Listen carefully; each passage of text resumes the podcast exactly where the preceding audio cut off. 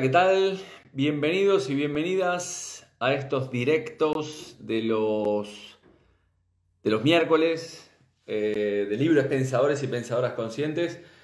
Mientras vamos esperando que se vaya sumando la gente, Eduardo, ¿qué tal? Eduardo desde Suiza, siempre ahí, el primero me estabas esperando. Saludos a Inés, que no sé si estará por allí también. Marilu Vega. A, veces entra la, gente, eh, perdón que a veces este, entra la... Eh, con el usuario no, lo, no los, conozco personalmente, pero tal vez con el usuario no los conozco y por lo tanto pido disculpas a veces este, de que me dijeron, ah, te estuve mirando en, el directo, pero por el, por el usuario muchas veces no, no, los conozco. Rubén, allí, ¿qué tal? Eugenio, eh, Noemí, también desde aquí de Vigo. Puchi Barreiro. Bueno, vamos a ir esperando que, antes que nada, agradecer a todos y a todas los que eh, me enviaron mensajes de la semana pasada, que hicimos el directo relacionado al, arte de soltar, a los apegos. Lola, ¿qué tal? Como todos los miércoles allí, Susana, Silvia, Puchi, bueno, Janet, ¿qué tal? Desde Madrid. Eh, bueno, Vamos a, ir este, empezando a, introducir el tema. Como decía, gracias a, todos y a todas que enviaron eh, mensajes y, algunas preguntas relacionadas al, directo de la semana pasada, el miércoles, en el cual hablábamos algunos conceptos del tema de los apegos.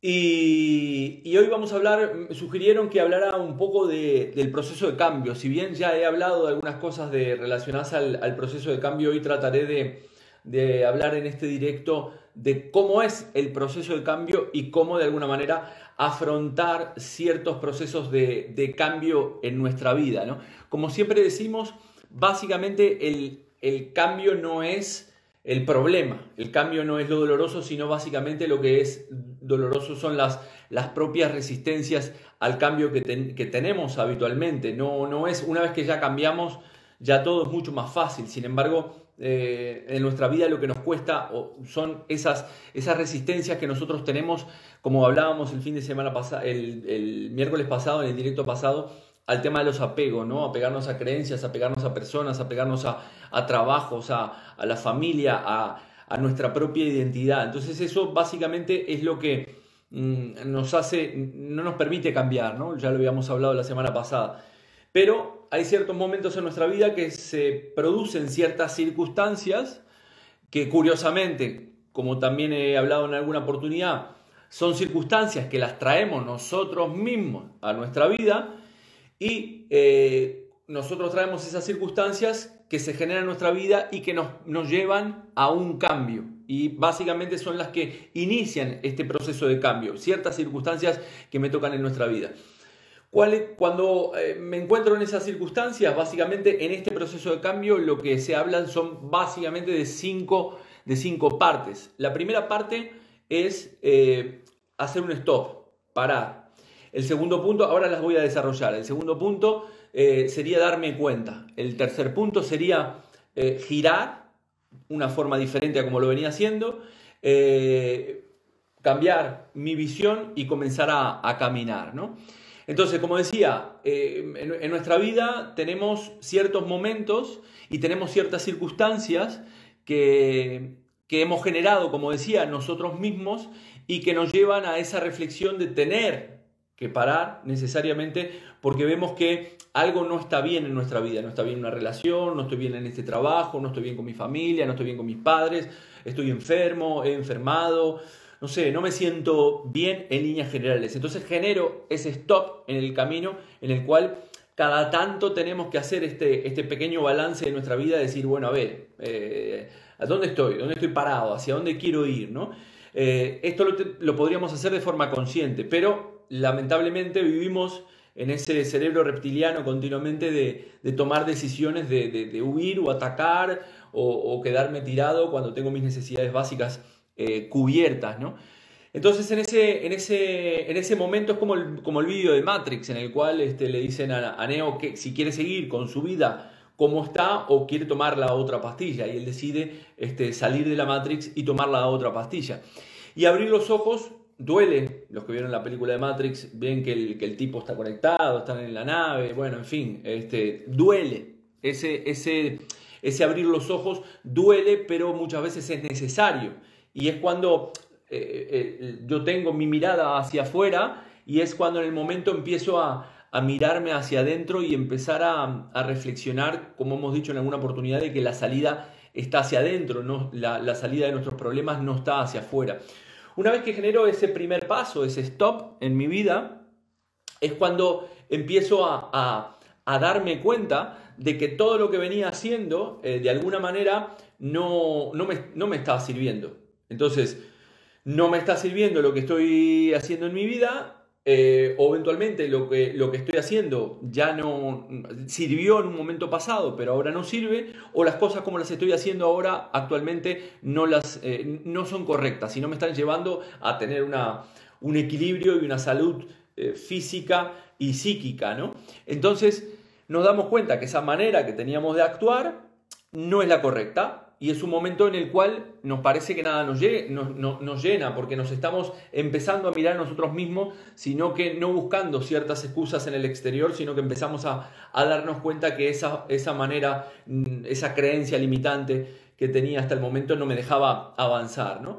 Y, en ese momento soy consciente de que puedo elegir otra manera de, de, de ver la vida ¿no? y empezar a a cambiar mi forma, porque curiosamente, también cuando ya soy consciente de que necesito, entre comillas, un cambio y la situación me está llevando a ese cambio, eh, si luego no cambio, ahí es donde puede venir consecuencias un poco más, eh, más graves, porque soy consciente de que, de que quiero cambiar, pienso que quiero cambiar, siento que quiero cambiar y no estoy en esa coherencia emocional. Por lo tanto, una vez que que nos hemos dado cuenta, en el cual nos damos cuenta que lo que estábamos haciendo ya no nos sirve, empezamos a mirar hacia adentro y es cuando hacemos ese giro, ese giro de, esa mirada hacia el exterior, en lugar de, dejamos esa mirada hacia el exterior, en el cual nos identificamos con, lo exterior y empezamos a mirarnos a nosotros mismos en el interior y damos ese giro de 180 grados, ¿no? cambiando, cambiando radicalmente las cosas que, que veníamos haciendo.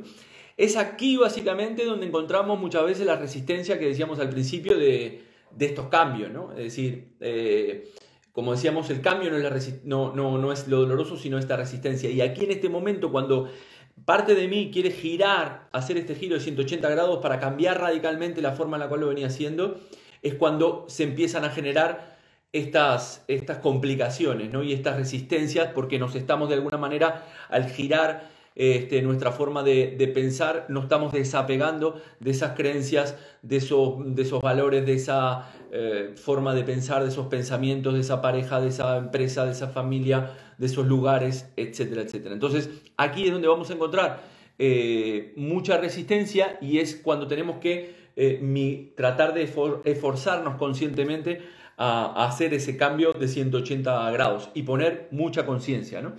El siguiente paso, una vez que ya giré, es generar una visión totalmente diferente, un escenario totalmente nuevo en el cual nosotros vamos a salir de esa zona de confort donde, donde estábamos.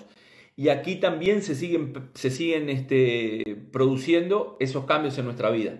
Entonces, este, al, ver, al verme dado cuenta de que nada de lo que venía haciendo es correcto, eso empieza a soltar mis creencias, hago ese giro de 180 grados, genera una visión totalmente nueva, un escenario nuevo, eh, donde aquí empiezan mis inseguridades, porque salgo de esa zona de confort y esto requiere un, un aprendizaje de cada uno de nosotros. Como decía, aquí es donde también hay muchas resistencias y aquí es donde nosotros tenemos que empezar a gestionar nuestras emociones, ya sea con la ayuda de alguien o nosotros mismos como dice mi amigo Santandreu, eh, dejar pasar el rayo, ¿no? dejar pasar, saber que esta situación es momentánea en mi vida, este cambio que estoy haciendo en mi vida, eh, esta sensación que, de este cambio que estoy haciendo en mi vida es momentáneo sabiendo que esto tiene una caducidad, ¿no? Y es ahí cuando yo me relajo, me conecto, soy consciente de que lo que he traído hasta aquí es básicamente mi responsabilidad y aquí es donde cuando empiezo a caminar hacia adelante, hacia esa persona nueva que quiero generar. Esa persona nueva en el ámbito profesional, en el ámbito familiar, en, la pareja, a nivel profesional, lo que quiera. Es decir, empiezo a marcarme mi, mi propia vida y marcarme mis propios objetivos. Entonces,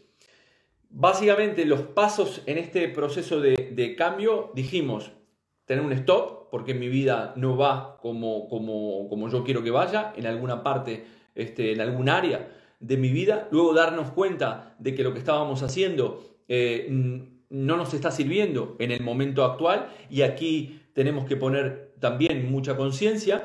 Luego hacer ese giro de 180 grados en esta etapa y en la siguiente, en la de generar una visión totalmente diferente a donde veníamos, es donde se van generando estos problemas de, que nos aferramos a esas ideas, a esos pensamientos, porque no, el ego no, ya hablé de este concepto en algún directo, el ego, esa identidad, no quiere morir, y es cuando empezamos a caminar hacia nuestros objetivos.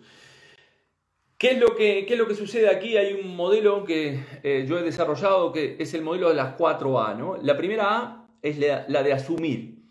¿Asumir qué? Asumir nuestra responsabilidad. Es decir, si yo asumo la responsabilidad de que las experiencias que estoy viviendo las he traído yo mismo o yo misma, entonces también tengo la responsabilidad o puedo tener la opción también de cambiarlas. Es decir, cuando mi, cara, mi yo está enfocado hacia afuera, continuamente el ser humano lo que hace es buscar excusas de que sus problemas, eh, su, vida no va como tiene que, ir y al final la causa de sus problemas está afuera. ¿no? Sin embargo, en, esta, en este cambio de la metanoia que decíamos, el darnos, darnos vuelta y mirarnos a nosotros mismos, empezar a aceptarnos con nuestros pros y nuestros contras, como he hablado eh, también en algún otro directo, es empezar a aceptar que esa situación que yo estoy viviendo la he traído consciente o inconscientemente para generar esta nueva versión de mí mismo o de mí misma. Entonces, yo acepto esta situación.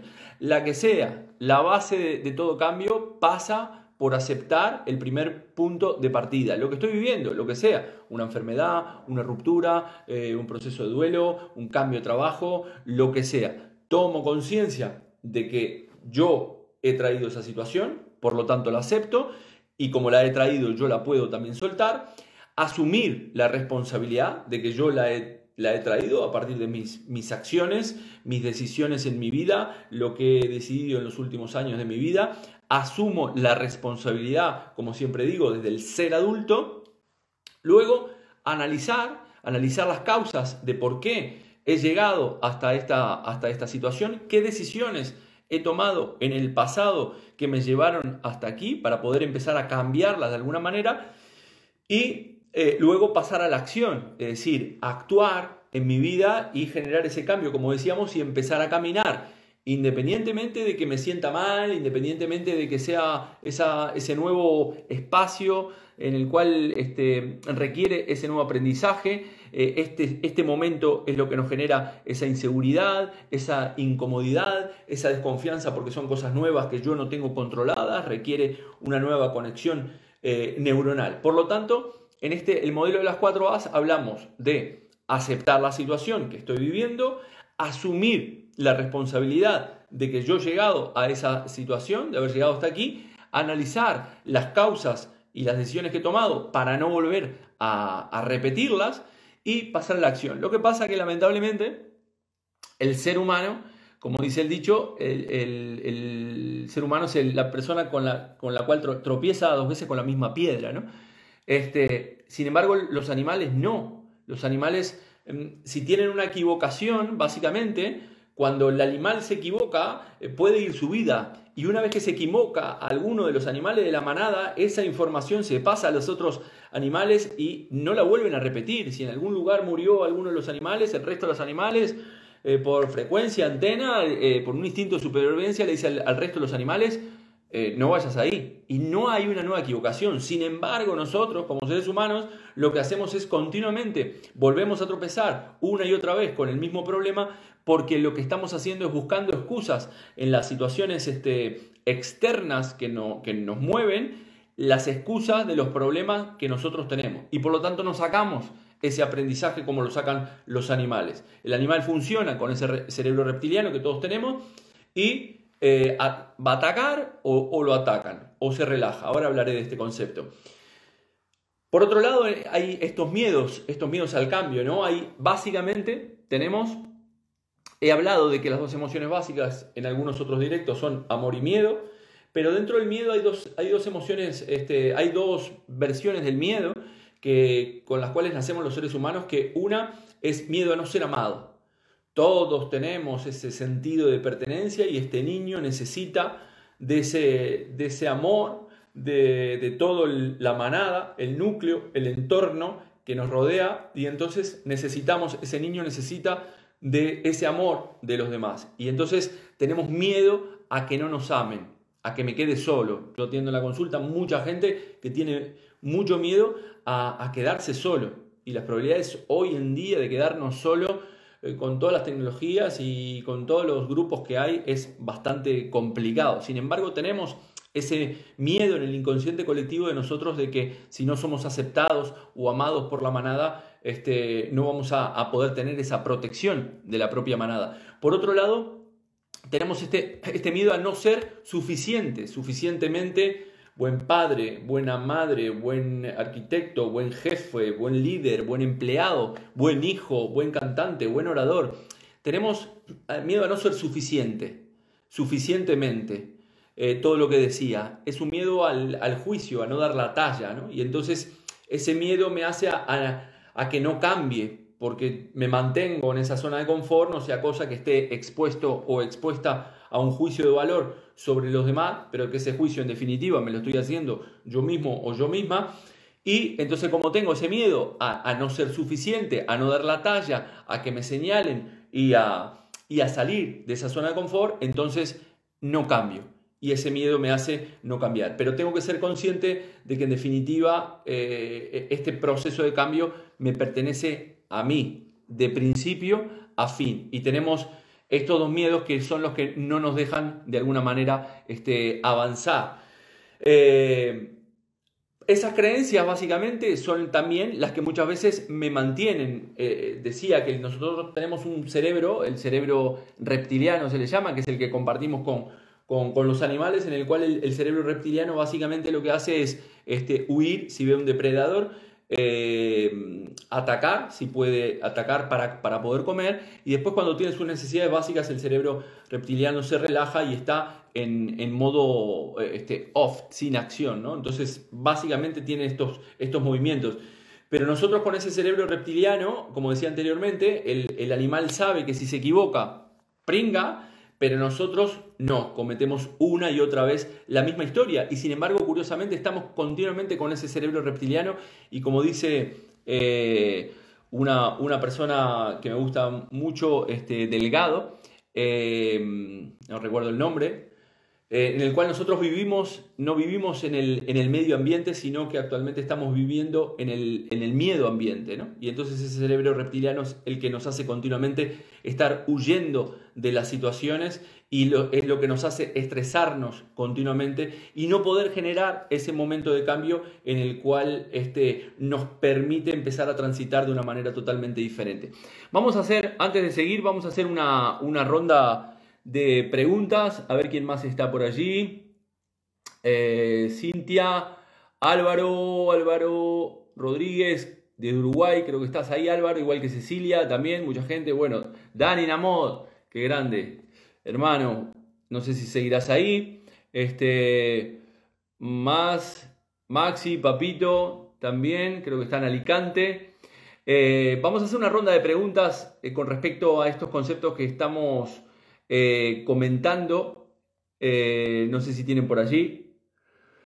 Igual de todas formas, mientras surge alguna pregunta, entonces, ¿cómo gestionamos estos, estos procesos de cambio? Eh, este proceso de cambio pasa por, por nosotros mismos, ¿no? Al final, el ego, como decía, necesita de, de, estos, de estos miedos, del, miedo básico, para no permitirme avanzar en mi vida y aferrarme a esa zona de, de confort y continuamente al final estoy Estoy huyendo de las situaciones con miedo, estresado, sin darme cuenta que ese miedo no deja de ser mental.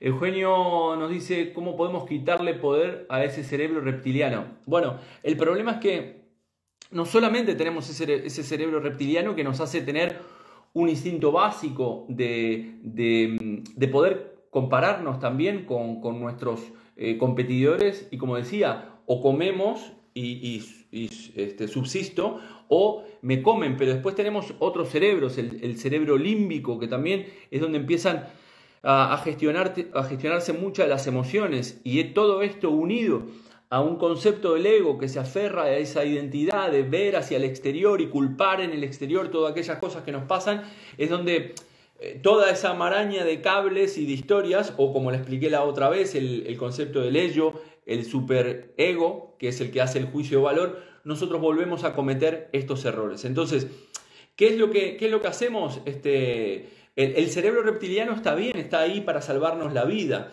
Eh, lo que pasa es que tenemos que darnos cuenta que muchas veces ese huir del cerebro reptiliano no es tanto el cerebro reptiliano, sino que ya pertenece a otras partes de nuestro cerebro, eh, como el cerebro límbico, en el cual nosotros estamos haciendo una evaluación del ambiente y estamos generando unos sentimientos a partir de una conexión neuronal. Como digo, el, cerebro límbico nos, nos hace eh, huir de las situaciones desagradables para que no nos coman pero muchas veces esos miedos no dejan de ser mentales, fruto del ego que se aferra a la situación y que no quiere ese cambio porque no quiere salir de esa, de esa zona de confort. ¿no? Venimos con esas creencias y esas creencias que muchas veces no hemos elegido porque hemos heredado, nos aferran. Y cuando curiosamente queremos cambiar y queremos soltar esas creencias, nos sentimos culpables. ¿no? Me siento culpable si, si disfruto y, no voy a, ver a mis padres. Me siento culpable si, si me dan, ¿no? Y en la mañana hablaba con una persona en el cual hablábamos la importancia de, que creo que lo hablé también en algún directo, el del dar y el recibir, y no se permite bajo ningún concepto recibir. Por lo tanto, curiosamente, cuando recibe, eh, se siente culpable de que está recibiendo, entonces no está pudiendo generar esa, esa frecuencia de ida y vuelta con, respecto a aquello que da y aquello que recibe y el dinero también, ¿no? Entonces, si yo continuamente estoy dando y no puedo recibir, al final estoy, estoy jodido o estoy jodida. Entonces tengo que ser capaz de dar y recibir. Más preguntas que tengan por allí. Eva Sonia, Beatrice, ¿qué tal? Bienvenidos y bienvenidas. Entonces estamos hablando de este proceso de cambio, donde tenemos estos estos miedos, esta identificación, el cambio empieza poniendo mucha conciencia en nosotros, de nosotros mismos, de lo que está pasando con nuestras emociones, de, de ver, de observar a esa parte, a ese ego que está allí, que es el que cree que toma el control de la situación en un momento, en un momento dado, ¿no? De observarme a mí mismo en esa situación, observarme cómo, cómo respondo frente a esa situación y en este proceso de cambio darme cuenta que esas resistencias que estoy teniendo son resistencias a ese desapegarme a esa identidad anterior que tenía y esa forma de pensar, de actuar, de decir y este el ego es el que me va a hacer buscar esas excusas en el exterior en lugar de mirar hacia mi interior. Por lo tanto, ese cambio evidentemente comienza, como decimos siempre, en uno mismo y es cuando, curiosamente, cuando yo cambio o limpio mi percepción de lo que estoy eh, este, observando, evidentemente la percepción, eh, cambio esta percepción y por lo, por lo tanto cambia lo percibido en el exterior. Ese trabajo empieza por limpiar mi percepción, limpiar mis creencias mentales, vencer mis miedos, gestionar mis emociones, darme cuenta que esas resistencias son, las he generado yo mismo, que esas películas que me estoy contando, esas excusas que me estoy contando, las estoy generando yo mismo o yo misma. ¿Cómo hacemos para, para el, proceso del miedo? ¿Cómo, ¿Cómo, lo gestionamos? Antes de, hablar del proceso de miedo, me dice Beatrice, desde Colombia, ¿qué tal Beatrice? Un gusto. Eh, me alegro mucho que hayas aprendido con mis directos. La idea es que podamos aportar un granito de arena, como siempre digo, al despertar, ¿no? a, este, este espacio de, libres pensadores y pensadoras conscientes. Hablaba del concepto, de, hablaba del concepto de, afrontar este miedo. Muchas veces cuando nosotros nos detenemos en nuestra vida, como decía al principio, y nos damos cuenta de que en realidad eh, alguna cosa no va bien en nuestra vida y tomamos esta decisión de cambiar, en, este, en estas resistencias que nosotros estamos generando, tenemos mucha resistencia porque tenemos miedo a lo que va a pasar, ¿no? Miedo a lo nuevo, miedo a lo desconocido, miedo a soltar. Y por lo tanto aquí es empezar a tomar esa decisión en mi vida, tomar esa decisión en mi vida de afrontar ese miedo. El segundo punto es prepararme para afrontar ese, ese miedo, luego enfrentar ese propio miedo dando un paso hacia adelante y luego cuando damos ese paso hacia adelante ya nos damos cuenta que hemos salido de esa zona de confort y por lo tanto ahí lo único que queda es disfrutar y aprender que son las últimas partes del proceso de afrontar el miedo. Por lo tanto es tomar esa decisión de, afrontarlo, prepararnos para, para afrontarlos, afrontarlo, dar ese paso hacia adelante, afrontándolo, empezar a caminar, saliendo de esa zona de confort y después disfrutar de este camino. Cecilia, ¿qué tal desde Uruguay? Mirar desde otra óptica, yo lo puse en práctica, eh, ni me es fácil, pero lo estoy logrando. Nadie dice que el proceso sea fácil, ¿no? El proceso de cambio nadie dice que, sea fácil porque nuestra mente, eh, al final, nuestro propio, nuestro propio enemigo somos nosotros y nosotras mismas, ¿no? Es decir, estamos, es esa mente este, egótica que tenemos ahí, que vivimos con, con nuestros miedos, con nuestras inseguridades, que muchas veces no los trabajamos, no tomamos conciencia y nos parece que, que, eso que decía, ¿no? que no queremos tomar esas responsabilidades de las decisiones que tomamos. Entonces, es importante la toma de conciencia a través de la propia autoobservación. Mamen dice, yo no siento miedo, sino culpa porque el entorno no quiera mi cambio. Mi madre, por ejemplo. Bien, eh, aquí tienes dos opciones, Mamen. Eh, o cambias o enfermas. Porque como dije anteriormente, si tú eres consciente de que es preciso elegir un cambio en tu vida y tú no lo haces, llegará un momento que tu, mente entrará en conflicto, esas creencias de que pienso que tengo que cambiar y, al final no cambio porque creo que, me siento culpable eh, haciéndolo, entonces me llevará a enfermar. ¿Qué es lo que podemos hacer aquí en este caso? Eh, como, como, dice este Mami, la, la culpa, al final la culpa es un concepto de, el, decíamos, el ego necesita del miedo. El miedo genera esa culpa, esa culpa genera ira, rabia, rencor, odio, etc. ¿Qué quiere decir esto? Que al final la culpa proviene del miedo porque tienes culpa, en, el fondo tienes miedo de soltar esta situación o tienes miedo de que tu mamá no te quiera más o tienes miedo de que te desherede o tienes miedo de que te digan no sé qué y como, dice, como dije anteriormente, en uno de los miedos que aparecía este, en un momento que lo expliqué, es el miedo a no ser amado y entonces por lo tanto eh, me siento culpable eh, si no voy. Ese es un mecanismo de defensa del ego, hacerme sentir culpable por ese miedo que estoy sintiendo a no ser amado o a no ser suficiente, suficientemente eh, en algo o haciendo algo, ¿no? De al final que me siento desplazado de mi manada. Em, eh, Janet dice, soltar la creencia limitante e ir a por el cambio sin miedo. Exactamente, estamos, estamos llenos de, de estas creencias limitantes que no nos dejan alcanzar fruto de, flagelarnos, ¿no? Cuando hacemos este cambio y estoy soltando estas creencias del pasado que no, me, que no me ayudaron a alcanzar los objetivos que quiero y al final esas creencias limitantes son paradigmas que de alguna manera no me dejan avanzar y no me dejan estar equilibrado y contento con mi vida o en algún área de mi vida, ese soltar esa, esa creencia es lo que me lleva muchas veces a, esa, a esa resistencia, ¿no? Pero es donde tengo que, decir, mm, vale, esta creencia que tenía del pasado no necesariamente me está sirviendo ahora y es importante empezar a, generar eh, la acción con otro desde dónde, ¿no? Que es lo que puedes hacer también, eh, Mamen, ¿no?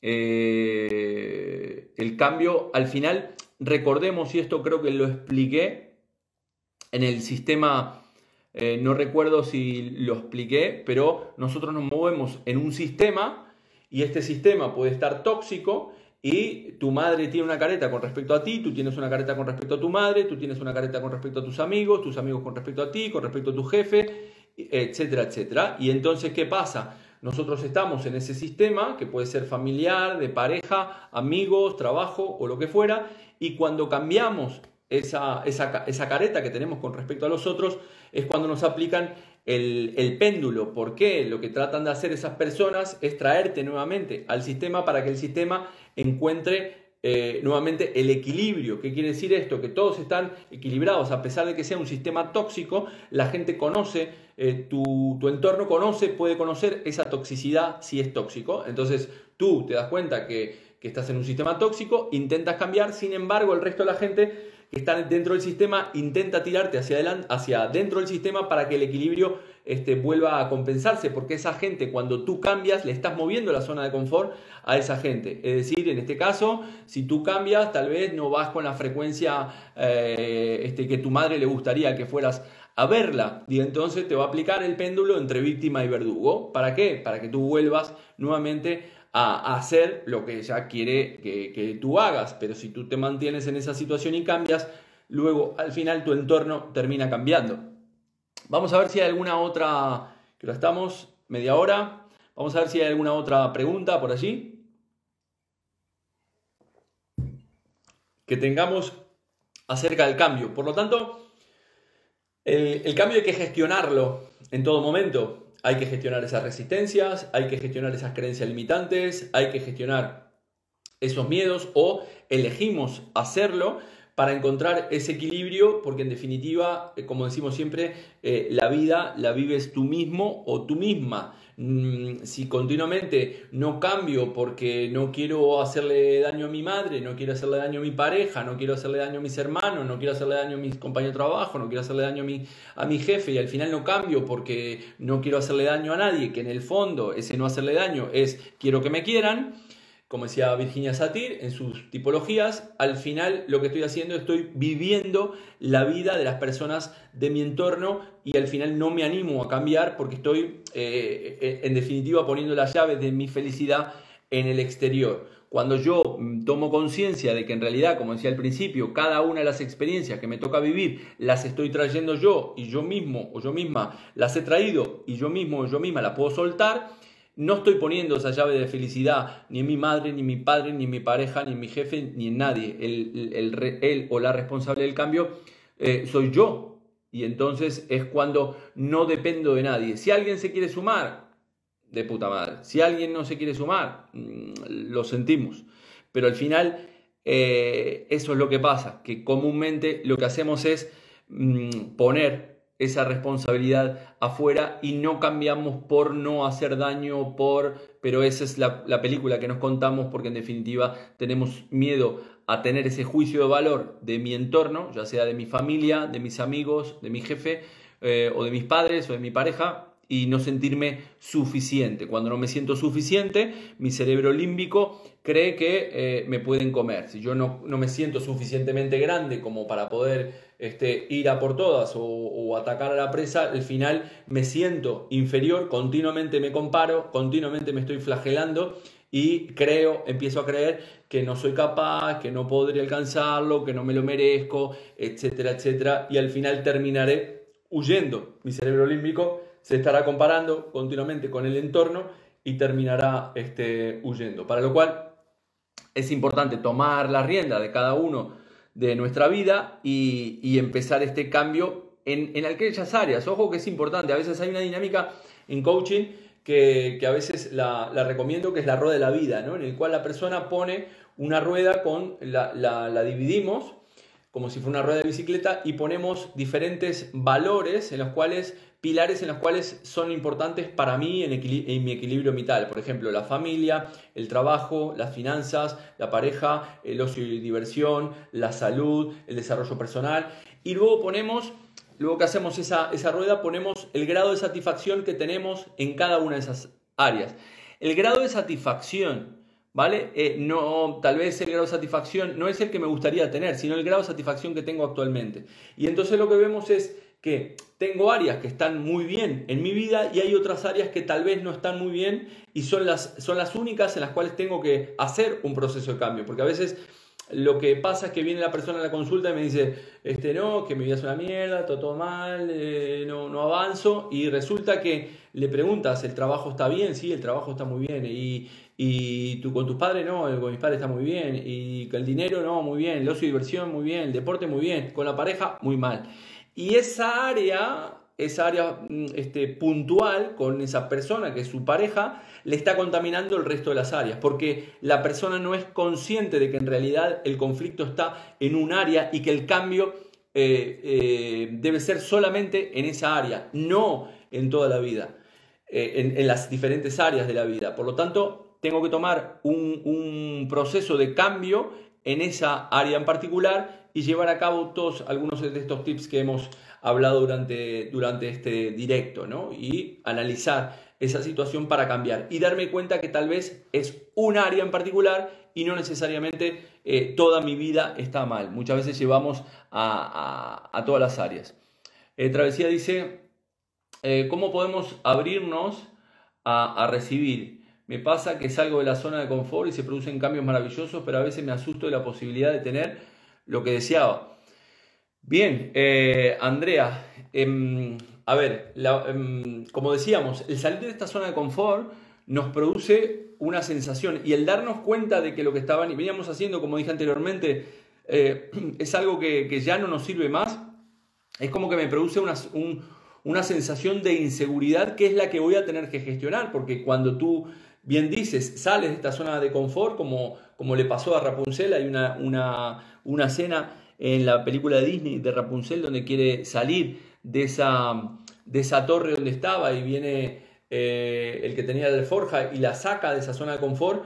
Cuando sale, eh, es todo maravilloso, salta, corre, ríe, pero paralelamente la muestran en, dos escenas eh, que son muy curiosas, en el cual ella se siente culpable porque ha salido y qué es lo que va a pensar su madre con respecto a, a esto, ¿no? Entonces, Mm, cuando nosotros nos asustamos también tendremos que ver qué hay atrás de ese susto, de ese miedo por, por triunfar o porque las cosas me vayan bien y como bien dices, tener lo que tú deseas. Eso es lo que, por lo que estás yendo. Por lo tanto, eh, susto a qué? A, la posibilidad de tener lo que deseas. Entonces, aquí podríamos estar hablando de lo que se, llama en psicosomática eh, llama Salomón Selam la inversión psíquica, ¿no? Es decir, cuanto más mal estoy, mejor estoy.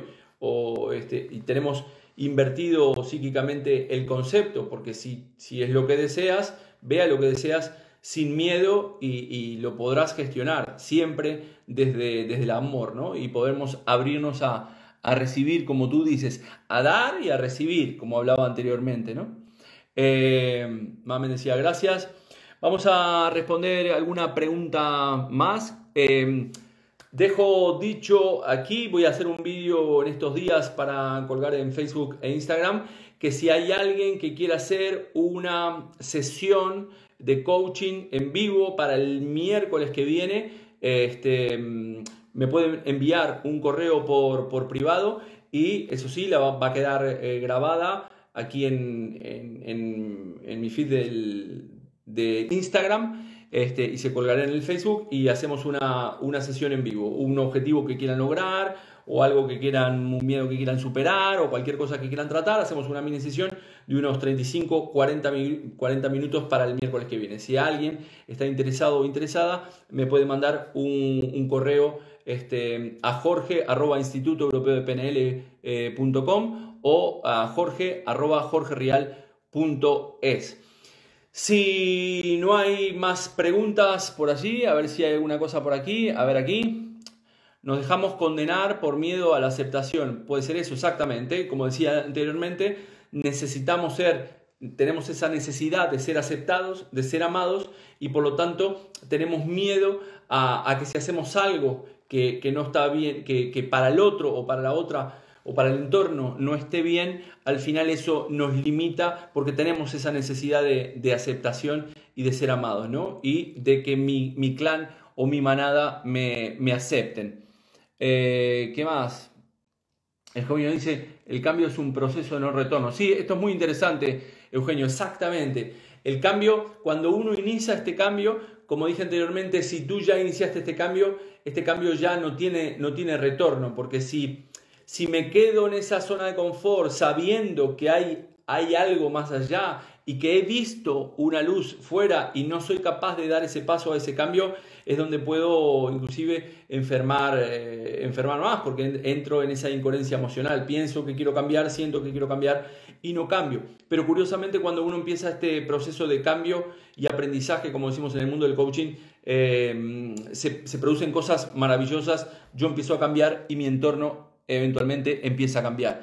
Se crea un vacío, ausencia de madre, que yo misma he de llenar, ¿cierto? Exactamente. Mamen, el, el vacío que tú estás experimentando de esa niña porque actúa en base a lo que va a pensar su madre es el, el, lo que le tienes que dar tú como mujer adulta a, a, esa niña que piensa que su mamá no la va a aceptar si ella hace, eh, si ella no hace lo que su mamá su mamá quiere o su mamá necesita. Por lo tanto, esa ausencia de madre o esa culpa que puede sentir es, se lo tienes que dar desde la mujer adulta a esa, a esa niña. ¿no?